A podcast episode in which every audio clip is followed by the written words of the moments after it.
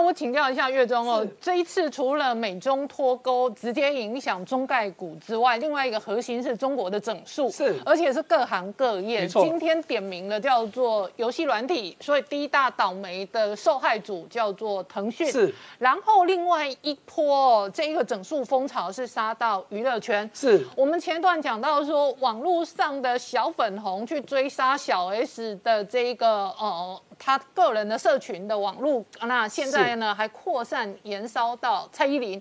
那另外一个哦，这一个网络上厮杀的很激烈的标的是吴亦凡。是吴亦凡本来是在中国非常夯的年轻的男明星偶像。对这一次黑新闻一大堆，然后呢，他的铁粉竟然哦，因为他可能有牢狱之灾，扬言要劫狱。是，其实中国整顿演艺圈的事情不是从现在开始哦，我们在之前也追踪过，早在二零一八年范冰冰的事件，其实这几年就已经在整肃哦，只是这一次吴亦凡的事情真的是越闹越大。好，那话说吴亦凡呢，他是加拿大籍，但是原本在韩国参加的男团，哎，红了起来之后呢，又到中国去发展哈，所以在中国现在真的是一哥级的，然后。这一次呢，就是有一个网红先爆料说，这个吴亦凡呢有一些不正常的男女关系哦。好，一开始这个网红真的很惨哦，因为他一爆料之后呢，真的就是被吴亦凡的粉丝群起攻击啊，被攻得非常非常的惨，惨到他几乎差点要去自杀。好，但是呢，随着越来越多人出来指证说吴亦凡的种种事迹，哇，所以吴亦凡最后现在已经被收押了，而且呢。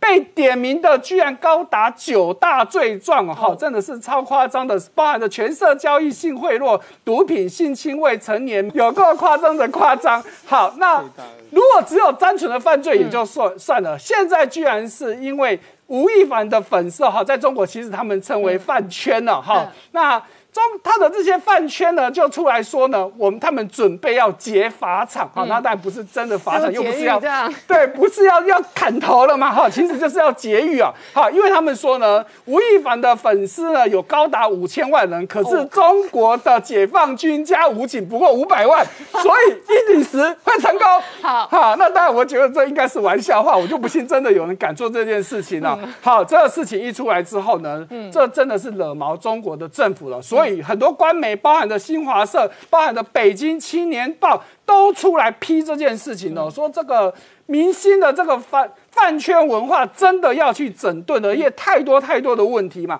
好，那不只是中国在中国引起轩然大波，现在国际媒体也纷纷报道哦。因为我们刚刚讲吴亦凡，因为他其实是是加拿大籍，他在十岁的时候父母亲离婚之后，就随着妈妈移民到加拿大去哦。好，那所以我们看到，包含美国的《每日邮报》、《纽约时报》以及英国的 BBC。都在报道这件事情，我想多少，因为他有加拿大籍的关系在内啊，哈。那最主要也有在之前，因为在在日本、在韩国等等，或国际上也有所谓的 “Me Too” 运动，其实都有关系。所以这件事情真的是引起了国际媒体的注意。那中国自己的官媒中新网也出来讲，不过这话讲的真的非常的重哦。他说什么？他说。成为明星之前呢，请先成为合格的人。嗯嗯，讲白了就是你要先知道做人的基本道理。嗯嗯，那你不要因为你红了，你要知道你红也是社会给你的嘛。那你怎么会失了最基本的做人道理呢？好，那所以呢，这主要在提到说明星的社会责任。好，所以我们可以从。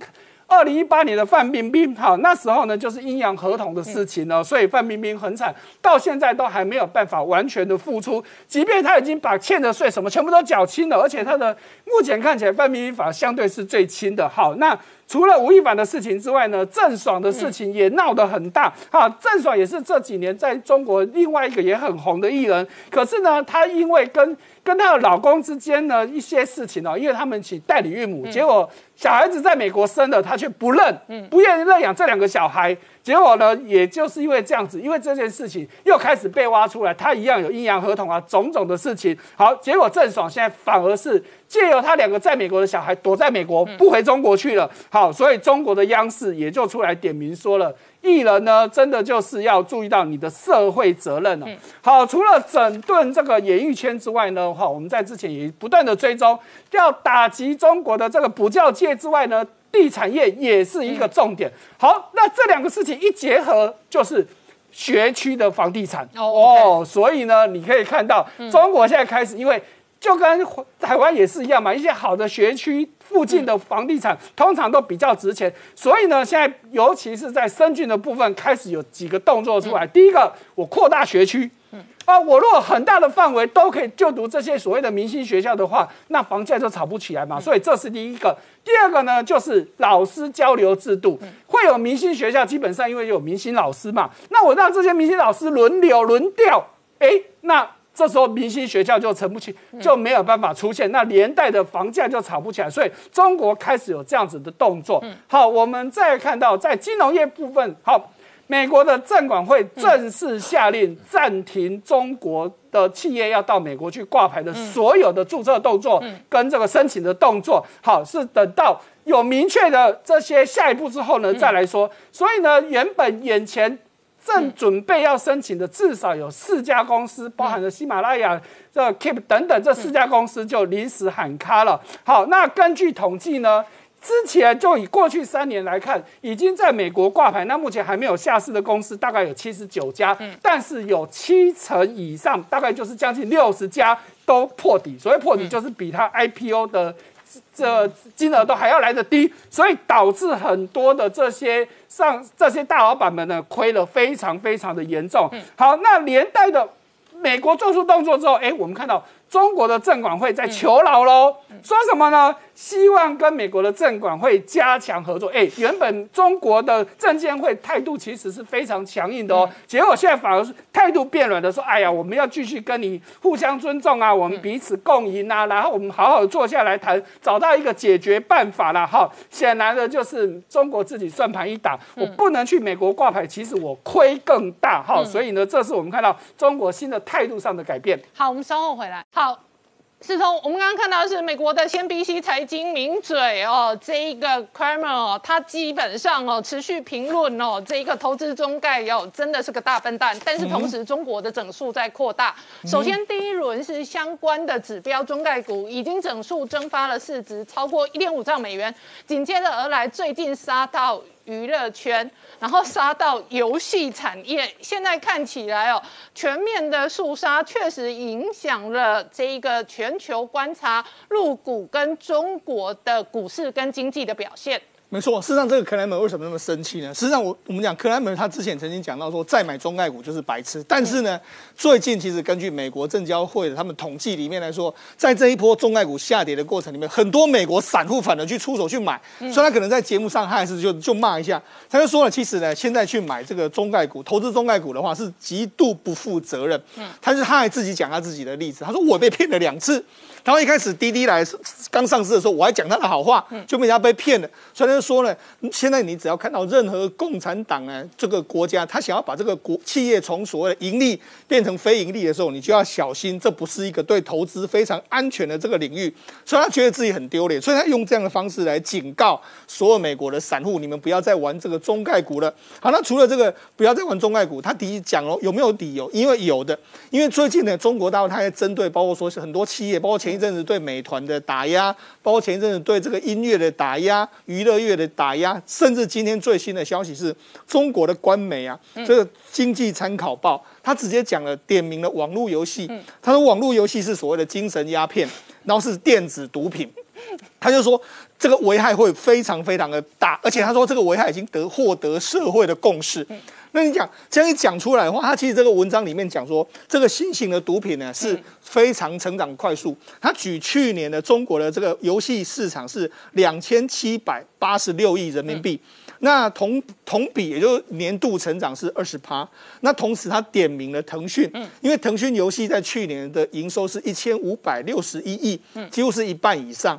所以，他当然了，今今天点名腾讯来说，腾讯当然会很惨。而且，腾讯日常的这个用户的这个这个每每天玩的用户有一亿人左右。嗯，然后他还同时同时讲了，目前中国有六十二点五趴的未成年网民经常在网络上玩游戏。对，六十二点五趴。嗯，另外一个，这里面有。十三点二趴的未成年，他每一天玩游戏超过两个小时。嗯，他说呢，网络游戏的过度的这个投入，对我们的这个心理跟身体的发展带来负面的影响，像近视啊，影响学业啦，还有个性异化的现象。嗯，所以他就点名说。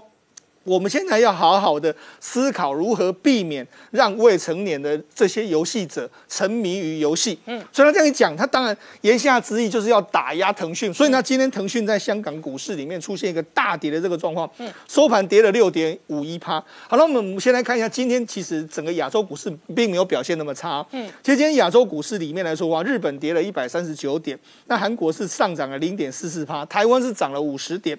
那以这个上证指数来讲的话，所以因为那个那些所谓的网络游戏股，大部分都不在上证，大部分在上海，大大部分在香港，所以你看上证跌幅是大概零点四七趴，那深圳成分股跌幅大概是零点四一趴。那恒生指数今天的跌幅就稍微大一点点，它跌了一百二十五点。当然里面来说，最重要就是腾讯的关系。嗯，那国企股也是出现一个下跌的这个状况，下跌约莫是四，呃，约莫是十二十六点左右的一个状况。嗯，好，那腾讯其实下跌幅度比较大。腾讯在今天香港港港股里面来说话，下跌了六点五一个 percent，一度它还曾经跌到一成一成多。对，所以早盘的港股其实是压力相当相当的沉重。而且它今年三月份的高点七百多块，对。在杀到四百多块，三个月内其实它跌幅已经超过四成。没错，它也被认为说是这个在整个七月里面全球科技主要类股里面表现最差的一档股票。另外，网易也是一样，网易一度呢，它也是跌幅超过十 percent 以上，它最后的收盘是跌了大概这个有有收脚起来，跌幅是相对比较小一点点。那另外包括说像中手中手游啦，或是心动游戏啦，事实上在今天我今天的这个整个大盘里面都是出现一个下跌的状况。所以显然呢，在中国打压游戏股的这个状况之下，所有游戏类股都出现一个明显的跌幅。那除了这个中国在打压游戏股之外，事实上美国也是同时在打压这个美这个中概股。嗯，因为呢，其实其实中概股的这个状况来说，除了这个前一阵子在中国的这个呃，在美国的股票表现不好之外，现在拜登推出一个新的这个行政命令。嗯，这个行政命令的编号是。一也是一万四千零三十二号的行政命令，嗯，它这个行政命令其实是延续去年川普颁布的一万三千九百五十九号的这个行政命令，也就是当时川普是禁止美国民众购买跟中国军工相关的这个股票。那这一次的新的行政命令是，他又把这个原本的川普的四十八家扩大到五十九家。那扩大五十九家里面来说话，包括说像什么华为啦、中国航太科技啦、中国移动啦、中海油啦。甚至还有所谓的海康威视、中国联通等等，还有中国航空工业等等一些，把它列为这个标的。他说到，从这个六月三号到八月二号开始，嗯，这个六十天之内，所有的这个投资清单你都不能再投资。另外一个，从六月三号开始有一年的缓冲期，到明年的六月二号，你要完全的撤资。嗯，所以看起来的话，对中国这些企业来讲的话，他们可能在港股。或是在中国大陆本身可能会面临到一些所谓的外企，特别是美企，它在抛售这些相关的股票的这个压力。好，那除了这个压力之外，事实上中国最近也做了一个动作，因为我们知道，其实美国曾经警告说，中国你不要用自制率来限制所有产业的发展。但是偏偏呢，路透社他报道了一个消息，他说呢，中国在最近一段时间呢，他把所谓的 X 光机。还有磁共振的这个造影设备，多多达三百一十五万哎，三百一十五项的产品呢，框列为必须要百分之百在中国自制。嗯，那这个当然是违反了所谓国际的贸易规则。他也认为说，这个其实是为外国供应商提供了新的贸易壁垒。嗯，那这个这件事情来说，因为这件事情，用到中国的这些所谓的 X 光机，或者说所谓的磁影的设备，它都是医院采买，所以它其实。这个很不透明，但是他他认为说中国用这种方式来避免了国际上面的一些监督。好，那除了这个之外，因为中国在去年疫情爆发之后呢，他们所出国人数就大幅的减少。根据中国所发布的一个消息是，中国上半年的这个护照发出的这个本数是三十三点五万本，嗯，仅仅是二零一九年同期的百分之二。嗯，同时之间，他为了避免很多不必要的出国，譬如说旅游，他一律不准不准你，甚至在今年你要去美。国留学等等的话，他也都设了非常多的关卡。嗯，所以从人员的往来跟产品的设置关税的壁垒这样来说，其实中美之间持续脱钩，在目前看来来说的话，还是个现在进行式。昨天八月一号哦，这个中国建军节，习近平再度强调二零二七年中国百年强军目标，但是同一时间呢，他几乎是中概股的超级空头总司令。那主要的原因是，光是这一波的打压哦，市值蒸发高达一点五兆美元了。哎，是我们看到这一次哦，这个中国这个手段这么剧烈。让很多国际媒体说，你中国是不是要开始走回共产主义的回头路了？嗯，你改革开放四十年以来，你引进的资本主义，所以以前大家都觉得，哎，中国好像要一片大好。可是因为这一次的动作啊，真的是几乎就是要化为乌有。那话说这一次的事情到底是怎么引起的？哈，那现在传言说是因为在。六月份的时候呢，习近平去访问西宁的小学，哎，结果看到呢，当地的小学啊，还要特别去上这个课外辅导课，要花很多的时间，要花很多的钱。于是呢，他当时就说了啊，希望减轻这些家长的负担跟小孩子的负担。好，结果他这么一讲，在当时其实并没有引起很大的回响。可是呢，哎，上其他下面的人就开始揣摩上意，所以呢，就过了一阵子，就颁布了我们后来看到的国务院所谓的双减政策。哇，这个一出来，真的是整个就当大家说，整个资本主义是不是到这边要全部垮台了？好，那更糟糕的是哦，其实在中国今年初的时候，其实他们就已经颁布了所谓的新阶段三大优先。事业，他就已经说国家安全、共荣跟稳定这三件事情是优于经济成长的。那你想，那国家安全稳定，那到底是真的国家安全，还是习近平个人的安全？是国家稳定，还是习近平个人的政权稳定？哈，我想这是一个很大的问题啊。好，所以呢，这下子我们看到美国方面也真的是把他们惹毛了。所以呢，美国的 SEC 就是美国的证管会就说了。如果你未来这些中国的企业要到美国挂牌，你不能讲清楚北京政府对你的涉入风险到底有多大的话，你就别想来美国挂牌。嗯，可是问题呢，我一想，你叫这些企业怎么讲清楚？嗯，因为很多都突发事件嘛。你说滴滴入行，他事先会知道中国政府要这样修理他吗？或者是说，你说新东方这个这些？企业他会事先知道不可能嘛？那你要怎么解释？所以有可能最后真的所有这些中资企业真的都没有办法在中国挂牌啊。好，所以呢，我们光看到这一次的事件，光一个七月份在美国挂牌的中概股的市值就蒸发了大概四千亿美金以上。如果从今年二月份的高点算起，那大概有八千亿美金。这还没有算香港跟中国的部分哦。啊，给大家一个数字哦。美国光今年上半年在美国挂牌的中资企业其实有三十六家，募资了一百二十八亿。去年全年也才三十九家，而且只募了一百二十二亿。换句话说，今年其实到美国挂牌的中资企业在滴滴出行发生事情之前，其实是比去年还要更热络很多。而在现在在美国挂牌的中资企业，其实有高达两百七十五家之多。好，那回到中国的部分，那中国的政治局也正式发布哦，要对海外 IPO 要监。督管理制度要更加的严格哦，哈，那不只是这样子哦，哎，我看了一下，哇，中国的一些主管机关，我们刚刚说的是政治局针对 IPO 的问题哦，好，那再来还有针对房地产的问题，政治局也再次提到说，房子是用来住的，不是炒的，嗯，还有。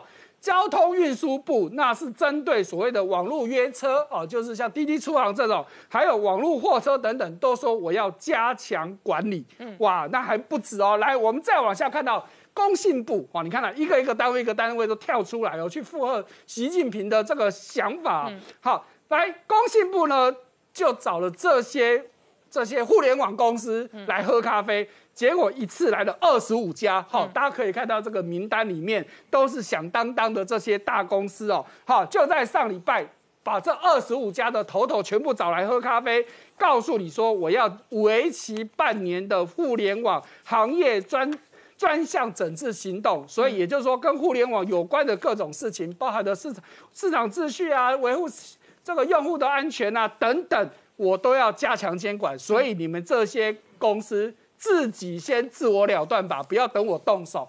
好，那刚刚说的都是中央政府哦，我们再看到地方政府，当然也要揣摩上意嘛。好，中上面的主管机关都这么说的，那地方政府当然也要跟进。所以，我们刚刚说，国务院颁布了教育部这个教育业的双减政策之后呢，地方政府就开始跟着引进一些，开始一一些策略。好，我们看到广东居然说他们要。扫黑除恶，哎，什么时候补习班变成是黑帮了啊？居然列为扫黑除恶的对象。好，那也就算了。湖北更扯，湖北颁布了扫黄扫黄打非护苗二零二一，哎。补习班居然跟扫黄给搞在一起了，哦，所以我就看到有中国的网友就来说，他明明就在湖北当老师的，结果现在被人家搞得好像他在当小姐的，哇，真的是有够离谱，你就知道说。这个上面有政策下来，大家下面就不管那么多，反正照做就是了，就导致这整个中国的这个补教业真的惨兮兮啊。好，我们再看到恒大啊，我们都知道恒大状况很糟糕，所以呢，恒大现在又要卖他的家产了。这次卖的是这个恒腾网络这家公司，好，他呢要卖给腾讯。他百分之七的股权，好，那总金额大概合台币七十四亿。另外还有卖个他卖给他没有透露的第三方，也要卖四趴的股股权。好，所以呢，这整个卖了以后呢。这个腾讯持有这家公司的股份就会来到将近二十四趴。好，也因为这样子一卖，哇，今天这家公司不得了哦！今天恒腾网络在港股的部分大涨了四十七点九五趴。好，不过即便这样子，它的股价现在也只有五块钱而已啦。好，那再来就是中国的这个手段，这是一波接一波。再就是下令信托业者要清理非金融子公司，也就是说。不是金融业的哈一些哈，比如说一些民间贷款，严格来说都不算是金融业。告诉你，这些公司全部都给我处理掉，已经有贷款的全部都给我结掉。哇，那真的都是一个对金融业一个很大很大的震撼。好，那于是有媒体点到这一波以来哦，有三个中国企业家的命运哦，真的是很惨哦。第一个就是这个新东方的创办人俞敏洪。他曾经号称是中国最有钱的老师，他其实比马云还有钱哦。他身价最高的时候有九百亿人民币，结果他现在呢，他的身价就几个月的时间只剩下原本的十趴。嗯，好，甚至在好多年前，政府都觉得说，哇，他真的很厉害，甚至把他的这个奋斗故事拍成的电影叫《中国合伙人》，那时候是找黄晓明演他的故事，结果你看到现在落到现在的下场。好，第二个人是 SOHO。哦，这是中国的地产公司的这个潘石屹，我们以前也讲过他的事情哦。好，那时候也讲到说，他准备要把中国的家产全部都卖掉，卖给美国的黑石集团。结果现在不准卖了。嗯，哈，原因呢，可能跟他儿子有关，因为他的儿子潘瑞英因呢，最近呢，就是被说是。诋毁解放军呐，哇，这是多重的罪啊！好，因为呢，他之前的就是大家都说啊，这波疫情这么严重，为什么你们都不捐钱？嗯，结果呢，这个潘瑞就跟就跟这个网民呛瞎说呢，连口罩发的都不明不白，凭什么要我捐钱？哇，这真的是得罪人了。好，那再来就是还有一个最近也是被判重刑的，也是我们以前提过的这个大武农牧集团的创办人孙大武，他号称中国的良心企业。他原本呢，在河河北省，他的地呢，其实因为地方政府去霸占了他的地，所以他的员工起来反抗。这一反抗不得了，结果他的全家十几个人全部被判有刑有罪。结果他的本人呢，最近被判刑十八年。所以你看到他就提到说，你们。要把，要不然就把我的财富拿走，我的个人呢也随你们处置，但是请放我的同事一条生路，你就知道他有多可怜了。嗯，好，那所以这三个企业家哦，有被监管的，有被封杀的，那也有哦这个被判刑的。我们稍后回来。那我请教一下汪浩大哥，我们好几次追踪过这个很多中国富豪，特别是挂上首富的都在劫难逃，那这一轮是更恐怖了。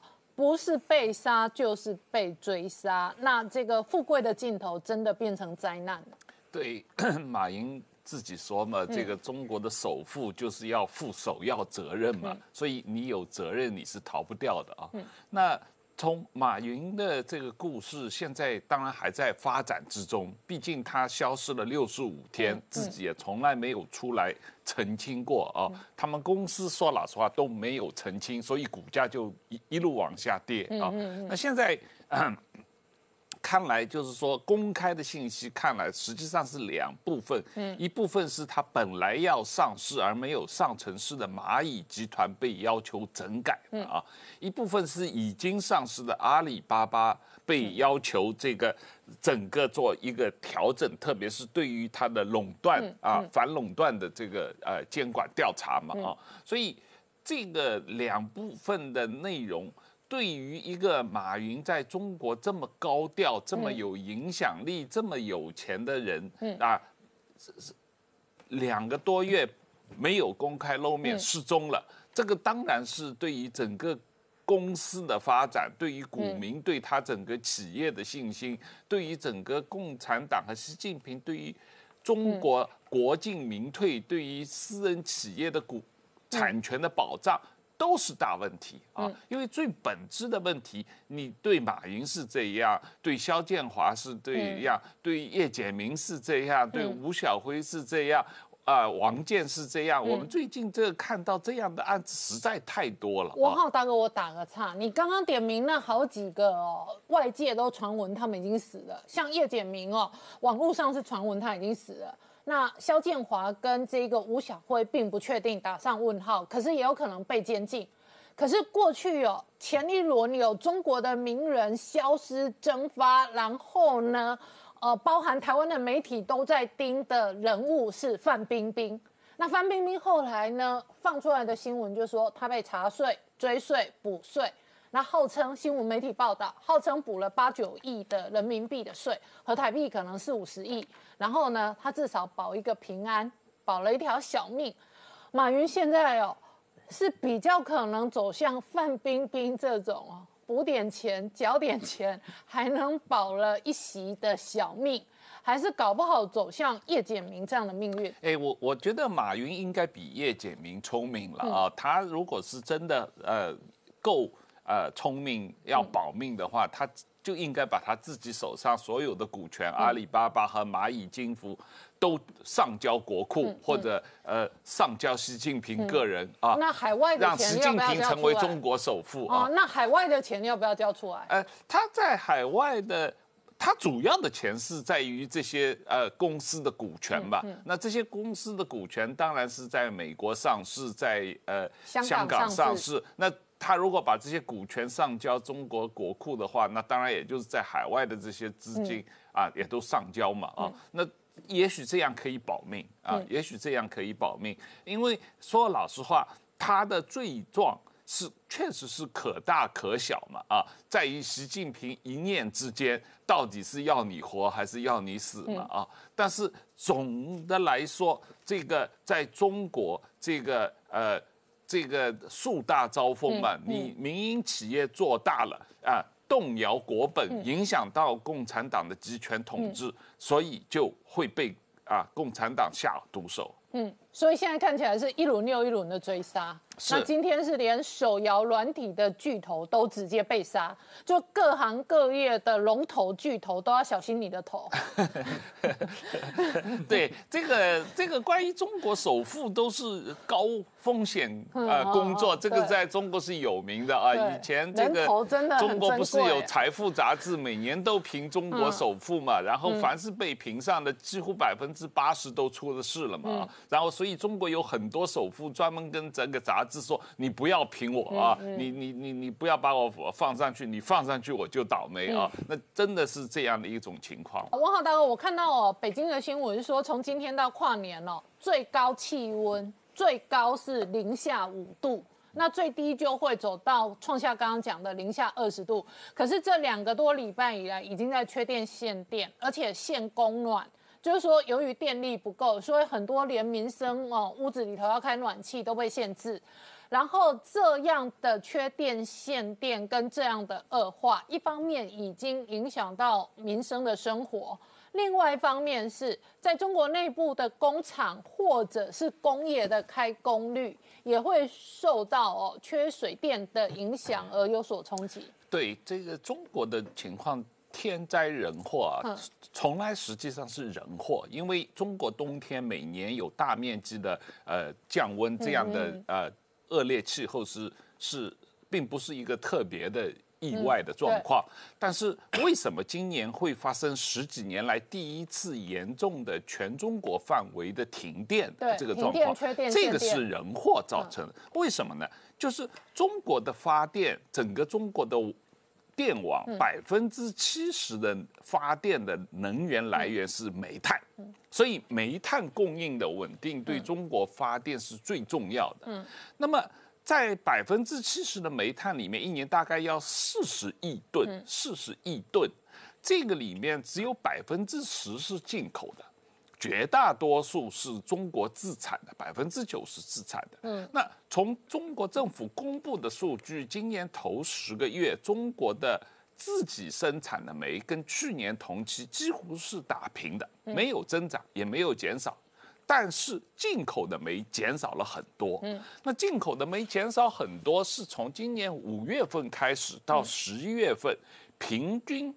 比去年同期下降了百分之三十左右。嗯，那为什么中国这个进口煤减少很多呢？虽然说它占的比例是很少的，但是它非常关键，因为进口的煤主要是在东南沿海的经济发达地区用的。嗯啊，因为中国的煤主要在北方，从北方的煤运运到南方，实际上成本高于从澳大利亚进口的煤，但是呢。中我们讲到了，中国政府为了打击澳大利亚，故意限制进口澳大利亚的煤。另外一个，中国最大的进口煤来源还不是澳大利亚，是印度尼西亚。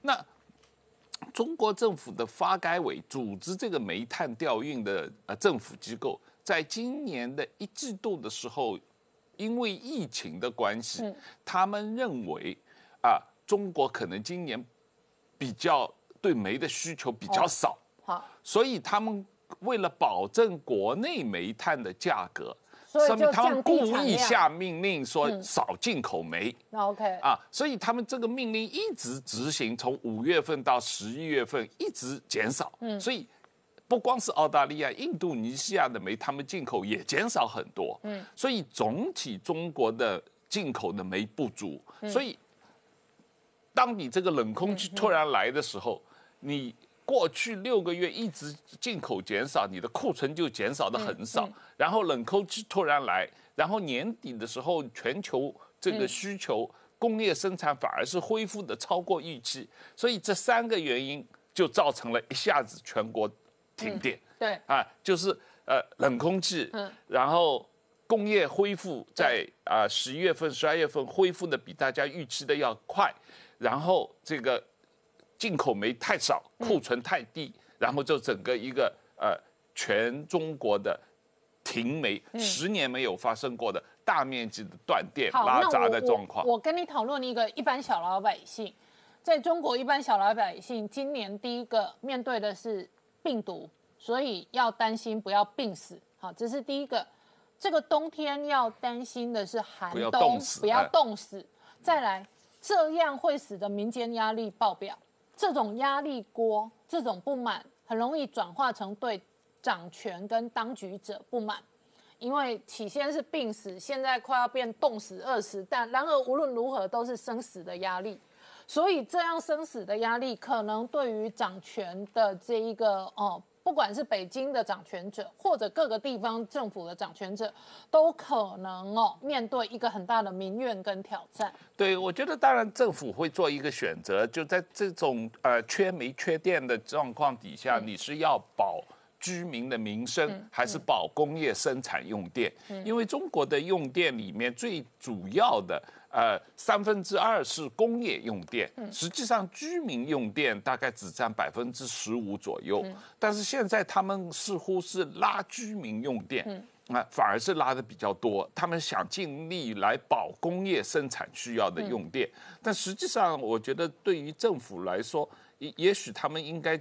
优先保居民用电，而减少这个工业生产的耗电。那这个这个当然是中共产党的一贯的选择了。他们认为老百姓是人命不值钱嘛，他们中认为中国老百姓好欺负嘛，所以这个呃拉闸受冻是也无所谓。所以这这政府官员都有这种态度，所以才造成了这个呃居民区普遍的这种停电的状况。好，我们稍后回来。美军宣布即日起哦，这个进行四十年来最大规模的军事演习。那主要的核心标的是剑指中国，围堵中国。然而同一时间，在中国内部哦，很大的风暴是北京中南海的各式各样的监管。这一次的监管，因为直接扩散到手机跟网络游戏软体，那甚至哦，把这个腾讯相关的软体哦，四肢。思为精神鸦片，那使得腾讯的市值才会有遭受到很大的调整压力。那岳中，这一次哦，这一个全球都非常关注哦，那习近平的整数究竟会对中国经济跟全球经济带来什么变化？是我们看到这两天呢，这个德国一个智库莫卡托中国研究中心的一个研究员啊，分析师叫冈特的，他就说啊，你们华尔街这些人哦，想要赚中国的钱，可是你根本就不了解中国，所以呢，他建议把华尔街的这些金融个机构呢，你们应该好好读一下习思想。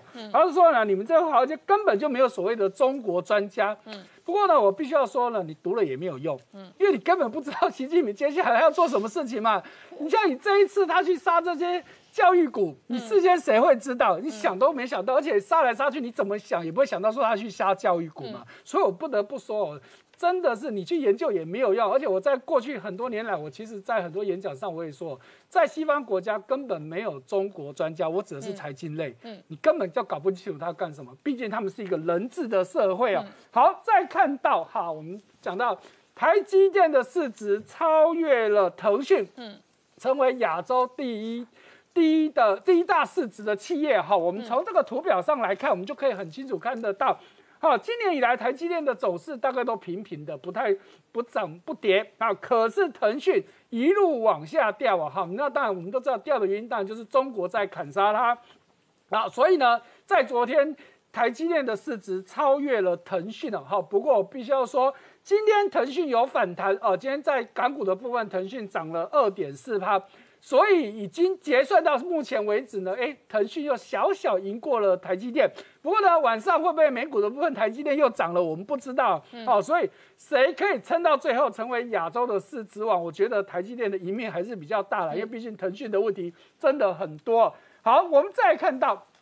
这一波呢，这个全世界的晶片缺货，当然中国也有。好，所以呢，你看到中国政府啊，中国的这个世监总局也要出来查这件事情，因为他们觉得这个晶片价格涨这么多，不是供应的问题，而是有人在囤货，在哄抬价格嘛。所以呢，他们要去查。哇，这不得了了！一说要查相关的公司股票，股价都狂跌哦，哈，包含的像昨天来说，这个中国最大的晶片厂兆易创新直接杀跌停哦，哦，这个新节能、力昂维。华润为都杀到跌停啊！华润为是接近跌停啊，也九趴多了啦，你就知道这件事情有多大。所以他们很怕哦，复制补教业的这一个产业没错没错一样，就是哦，政府一查，然后整个产业全都挂。没错，这一点到名谁就挂，所以昨天这个相关的公司全都挂了。相较之下，你看到其他国家人家晶片股都在狂涨，结果它在狂跌啊。好，不过呢。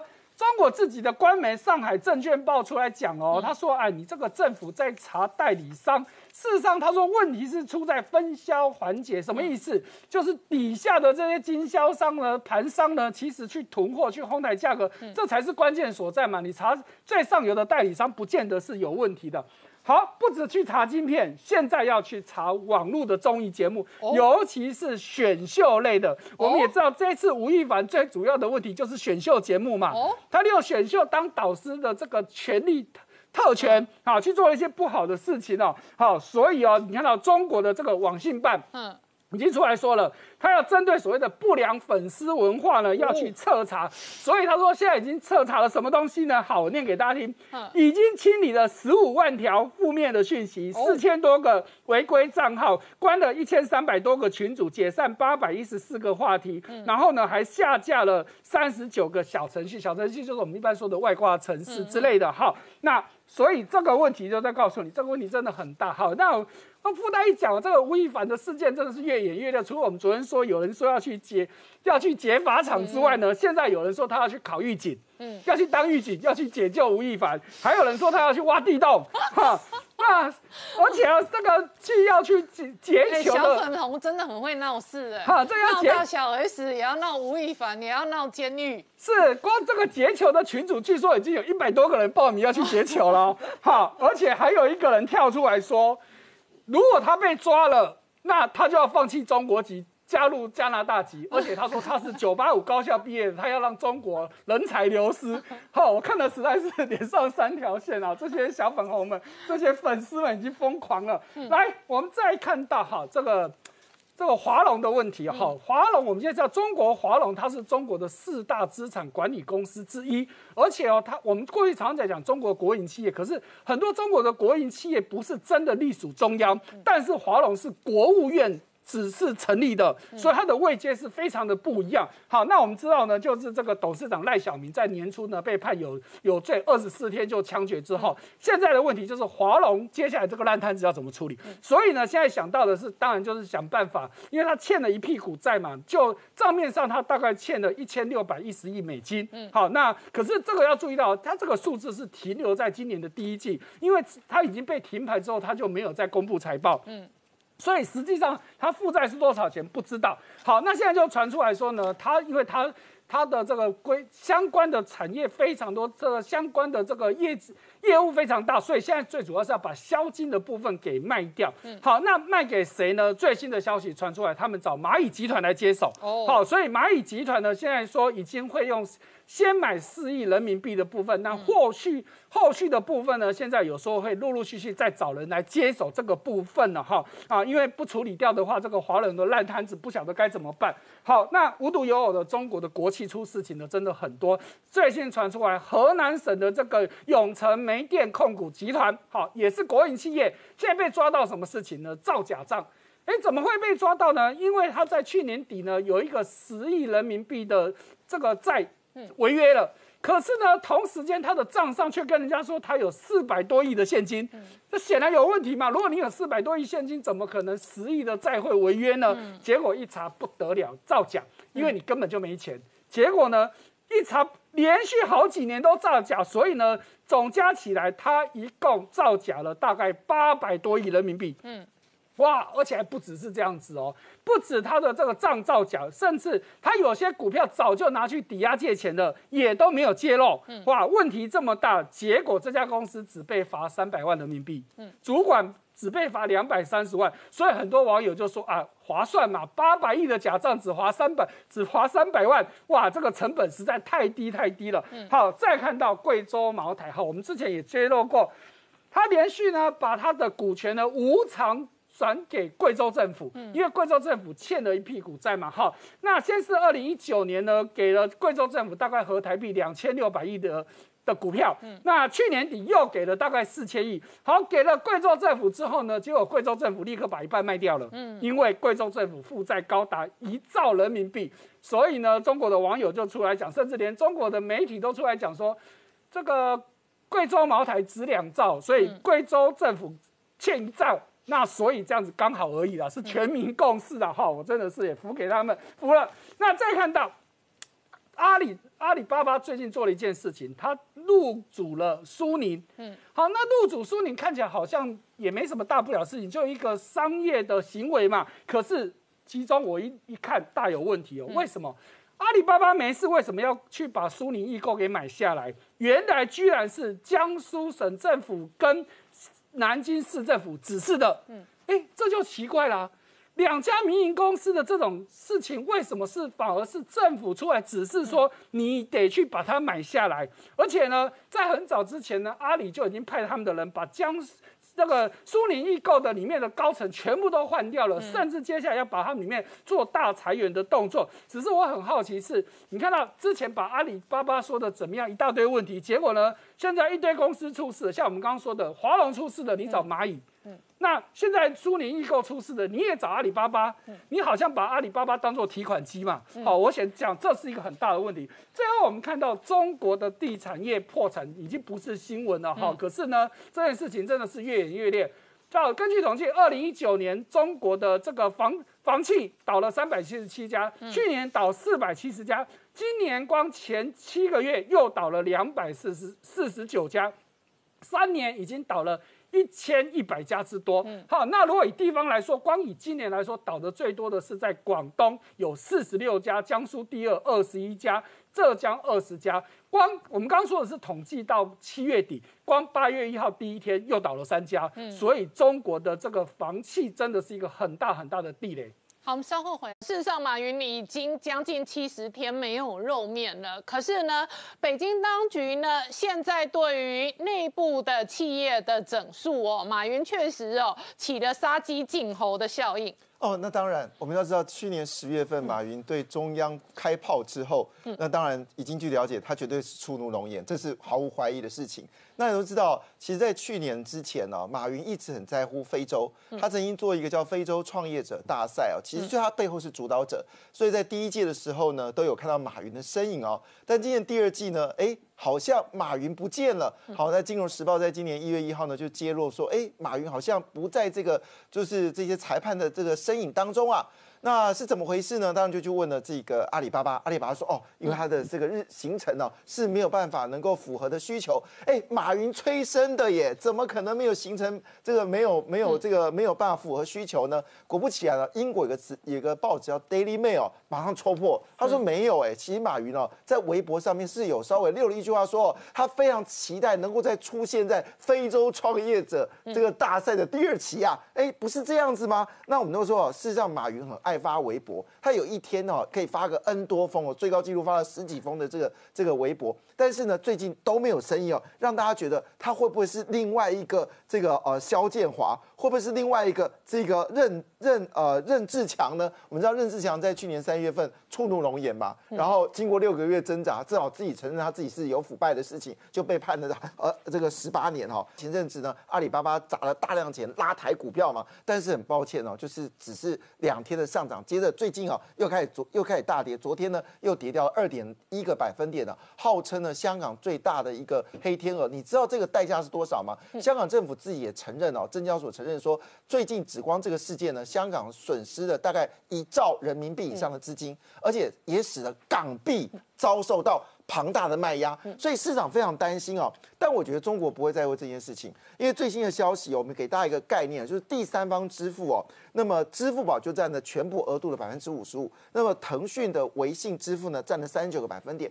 那么也就是说呢，这个不论是今天是创业者或消费者，他们不会去去选择去用银行融资，他都会选择是就我们说的支付宝这些数字。那当然，那这个对银行来说压力很大，压力有多大哈？所以逼的。中国一定要出现所谓的人民币的这个哦，我们说的虚拟货币。为什么这么说？我给大家一个数字哦。以前我在中国工作的时候，工呃工农中建交，那么这个工农中中是中国第三大银行，第一个是工商银行。你知道，二零一七年啊，余额宝的金额是一点八六兆人民币啊。但中国银行号称中国前四大行的这个中国银行，它的存款你知道多少钱吗？只有一点七九兆元。之后呢，中这个中国人行、中国银行的这个呃存款就没有增加了。可是到了二零二年，余额宝已经到二点五四兆人民币了。所以这个钱当然对中国来说压力很大。所以他希望这次数位人民币能够做好一件事情，什么事情呢？因为我们知道这次中国人民币的数位这个数位人民币呢。基本上是从银行直接到你的电子钱包，不需要经过第三方支付。所以这件事对中国的大陆来说，不论怎么样，这个钱怎么兜到这个你的钱包，最后还回到银行体系啊？这件事对中国来说太重要了。那我们这么讲哦，为什么在猜哦？他触怒龙颜哦，然后突然之间消失这件事情呢？我们认为是有可能的。因为为什么这样讲？我们先不讲肖建华，我们先谈哦，之前个首富哦，大家可能印象很深刻，叫王健林吧？这在这个胡胡润胡润排行榜连续三年首富，二零一五年超过李嘉诚之后，哇，连做三年的。首富这个人厉害吧？那你知道呢？他这个人哈，在二零一二年到二零一七年是他风光岁月最好的时候。他到这个全世界买进，只要是跟体育有关的、跟娱乐有关的、跟地产有关，而且是地标，他特别爱买地标，都大量买进啊。那时候投资金额是高到两千五百亿人民币哦。但重点不在这里，重点他国内也非常恐怖哦。你知道国内呢，在整个中国这个各个城市里面搞了八十个万达广场，一千三百家电影院，而且还把美国最大的这个电影联这个电影联合院的这个连锁店的给买下来，而且你知道他嚣张到什么程度呢？他在二零一七年讲这句话，这是字里面就跟这个呃马云很接近他说一句话说：“我自己钱，我爱买什么就可以买什么。而且我告诉你一件事哦，只要我进入的行业，不论你是国企还是央企啊，你没有办法这边做老大。没想到在二零一七年触怒了这个中银监哦，呃，果然哦，中银监出手了。”出手怎么说呢？他针对他六个项目要求银行彻查。你知道那时候媒体是怎么做的？你知道媒体骂这个马云有有四大罪状。当时职工王健林用三个字，哇，很凶猛啊！走资派。嗯，就王经理吓到了，你知道吗？从二零一八年到二零一九年开始抛售所有的资产，他只光他文化资产就九十一股股权卖掉，他的在去美国的四家酒店把它卖掉，甚至最后连芝加哥最后摊到全部卖掉。那么据了解呢，这件事情让他可能松一口气哦。可是问题事情是他负债最高是到四千亿人民币。